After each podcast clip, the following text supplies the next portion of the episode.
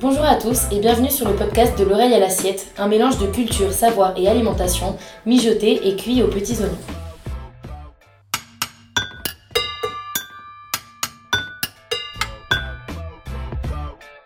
Aujourd'hui, on vous emmène sur l'une des pistes laissées sur le podcast introductif, à savoir la tortilla española. Donc euh, je suis accompagnée de Alexia et Paul aujourd'hui. Bonjour. Bonjour.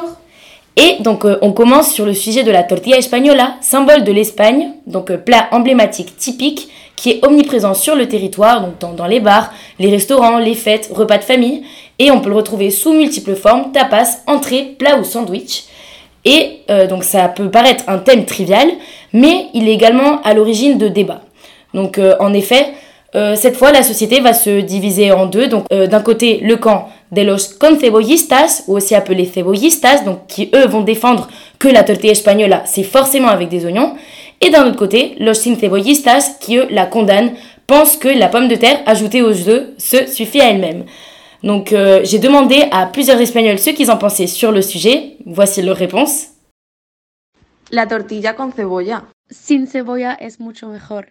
La cebolla dona un goût especial a la tortilla de patata. Sin cebolla, evidentemente. Sin cebolla, por favor. Con cebolla, 100%. Con cebolla, obviamente. La duda ofende, con cebolla claramente. Con cebolla, por supuesto.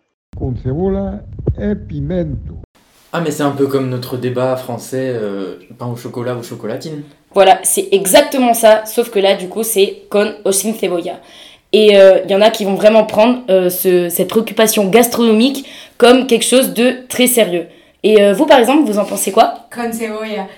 Euh, ça c'est sûr, il n'y a pas de débat. Pour moi, il n'y a même pas de débat sur cette question-là. Moi c'est au niveau de mes goûts personnels, euh, je préfère euh, sin cebolla sans oignon. Ok, donc on parle plus à Paul, parce que moi aussi c'est con cebolla, très clairement. Bon alors, euh, avant d'être banni du podcast pour ne pas aimer les oignons dans la tortilla, j'aimerais quand même en savoir un peu plus sur ce plat espagnol. Euh, Moi aussi, ça m'intéresserait vachement parce que je suis partie un an en Espagne. Du coup, euh, ça m'intéresse. Parfait, ben, c'est là que je me rends utile. Donc euh, il faut savoir qu'on commence à parler de tortilla, donc euh, que avec des œufs, dès le XVIe siècle. Et en fait, on peut avoir euh, donc la première évocation du mot tortilla dans la chronique des Indes de 1519. Et on est bien sûr qu'on ne parlait pas de, des actuelles tortillas type fajitas à ce moment-là, parce que celle-ci s'appelait galette de maïs. Ensuite, au fil du temps, on aurait introduit la pomme de terre, en sachant que ce tubercule est originaire d'Amérique latine. Ensuite, euh, on peut dire que deux siècles plus tard, euh, les prémices de la tortilla vont se tracer euh, dans l'ency- l'encyclopédie de José Antonio Valcárcel sur un écrit L'agriculture générale qui parut en 1767 ou encore dans un autre écrit, donc l'hebdomadaire de l'agriculture et des arts adressé aux curés de paroisse, qui celui-ci présentait un peu l'ancêtre, on va dire, de la tortilla española avec un pain aux pommes de terre qui donc était cuit à la poêle et pas au four.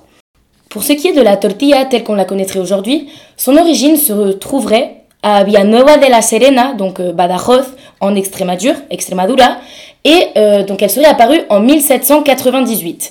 Elle aurait été l'idée de José de Tena Godoy ou encore du Marqués de Robledo, et avec leur volonté euh, de créer un plat qui serait nutritif, pas cher et facilement réalisable par tous. Et euh, donc euh, cette euh, théorie, qu'elle serait apparue en 1798, a même été approuvée par le professeur Javier López Linaje, qui est donc un scientifique du Centre des sciences humaines et sociales du CSIC, et donc il aurait approuvé cela en 2008.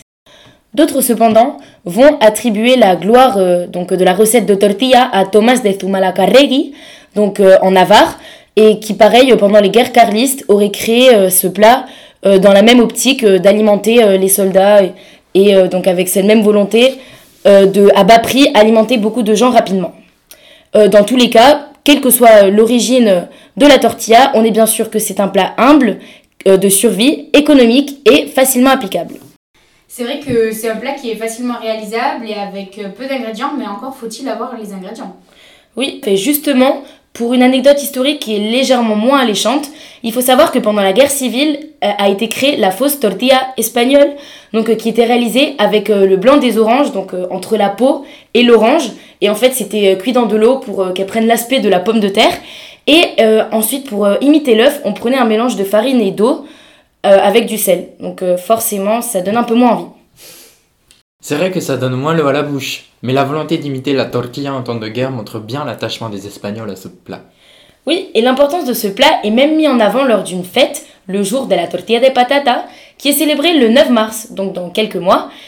Et euh, donc il faut savoir qu'on parle de tortilla española, donc en la distinguant des autres tortillas, à partir de 1890, et cette justification serait faite par euh, sa forme ronde et non plus pliée en deux, comme euh, euh, l'omelette aux œufs que les Espagnols appellent tortilla francesa.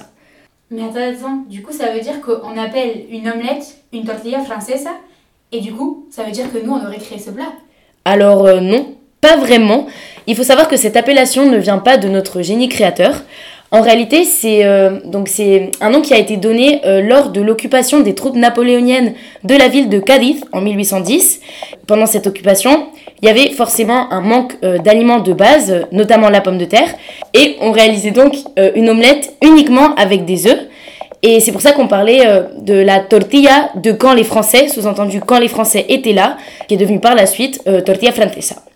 Par contre, euh, ce qui ne nous surprend pas, la seule omelette qui est considérée comme autochtone française par l'Institut français est celle au fromage. En effet, c'est pas très étonnant. Et maintenant, pour revenir au débat qui anime la société, donc euh, celui de la cebolla, alors selon une enquête de 2019, il faut euh, donc euh, y a 60 personnes qui ont dit qu'ils étaient pour la cebolla, 20 qui étaient contre et 20 qui ont déclaré qu'ils n'avaient pas de préférence. Donc on voit quand même qu'il y a une prédominance, heureusement, de personnes sensées qui disent qu'ils sont pour la cebolla.